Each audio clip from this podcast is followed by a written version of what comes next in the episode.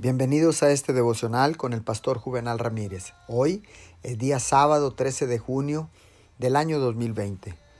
La palabra de Dios dice en el libro de los Romanos capítulo 5, verso 3 al 5. Y no solo en esto, sino también en nuestros sufrimientos, porque sabemos que el sufrimiento produce perseverancia. La perseverancia, entereza de carácter.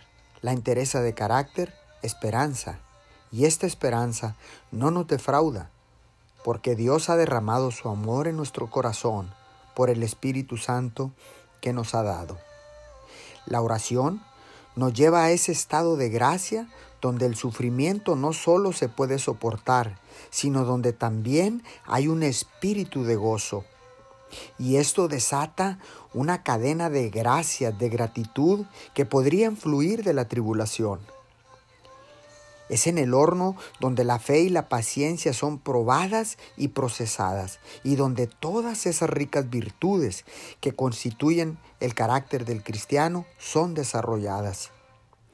Mientras están pasando por aguas profundas, Dios muestra lo cerca que Él está de todos los que oran y creen y activan la medida de fe que Él nos ha dado. Oremos.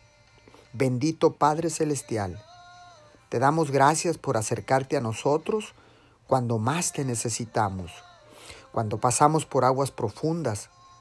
Tu presencia está con nosotros. Te damos gracias en el nombre de Jesús. Amén y amén.